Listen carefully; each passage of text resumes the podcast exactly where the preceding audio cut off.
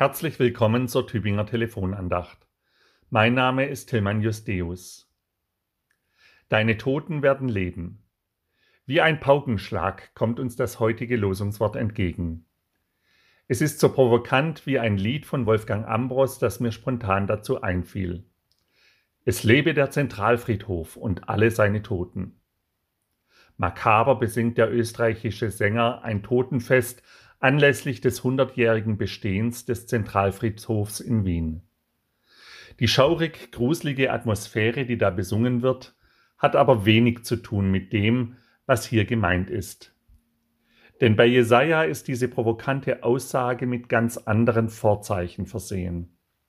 Es ist nicht der Tod, der ein Fest gibt, sondern der lebendige Gott. Es ist keine Schattenwelt in einer zugegebenen sehr schönen Friedhofsanlage, Wer den Zentralfriedhof in Wien mal besucht hat, der wird das bestätigen, sondern es ist die Verheißung von Leben und Zukunft. Deine Toten werden leben. Diese Aussage ist provokant, weil wir eine andere Erfahrung machen. Die Erfahrung des Todes als endgültigen Abbruch des Lebens. So sehr wir auch bemüht sind, den Tod zu verdrängen, er dringt alltäglich in unsere Gegenwart. Erschreckend, welche Zahlen an Gefallenen im russischen Angriffskrieg gegen die Ukraine tagtäglich bekannt gemacht werden. Erschreckend die Zahlen der Ertrunkenen, die immer noch und immer wieder im Mittelmeerraum zu beklagen sind. Erschreckend die Todesnachrichten, die uns in den Traueranzeigen der Zeitungen erreichen. Erschreckend sind all diese Nachrichten angesichts des Abbruchs von Leben, von dem Ende eines jeweils einzigartigen Menschen mit seiner ganz eigenen Würde, auch ohne ihn oder sie gekannt zu haben. Erschreckend aber auch, weil jeder Tod mich an meine eigene Sterblichkeit und Endlichkeit erinnert, an die Verletzbarkeit und Vergänglichkeit meines Lebens. Auch Israel beklagt Tod und Abbruch des Lebens. Tote werden nicht lebendig, Schatten stehen nicht auf, denn du hast sie heimgesucht und vertilgt und jedes Gedenken an sie zunichte gemacht. Das ist die erfahrene Wirklichkeit, die Israel angesichts der Katastrophe der Zerstörung Jerusalems und der Verschleppung ins Exil machen musste.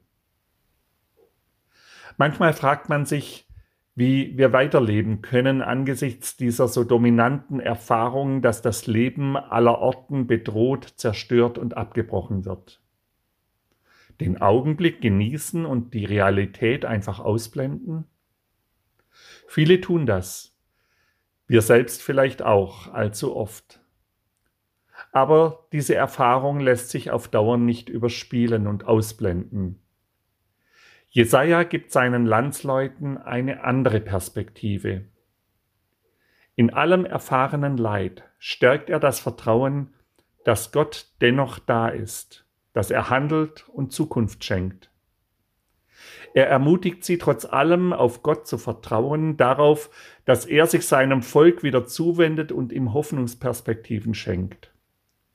Und er spricht Gott selbst an erinnert Gott an seine Gerechtigkeit und seine Treue.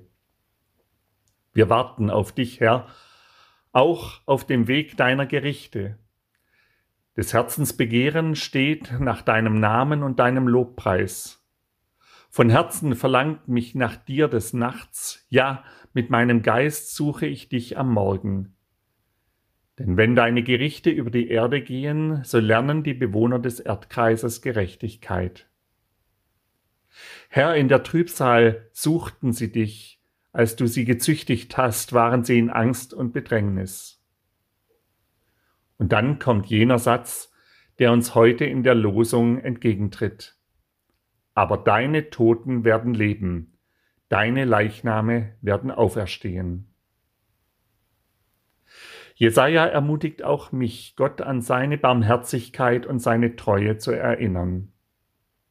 Und er ermutigt mich damit auch, eben nicht den Kopf in den Sand zu stecken und alles auszublenden, sondern mein Vertrauen auf Gott neu zu stärken. Statt Resignation und Flucht in die Zerstreuung darf ich Gott ansprechen, ihm mein Leid klagen und das der anderen, ihn an seine Verheißung erinnern. Und so darf ich leichter werden, indem ich die Last bei ihm ablade und mich stärken lasse, indem ich mich im Vertrauen einübe, dass das Leben bei Gott trotz allem geborgen ist.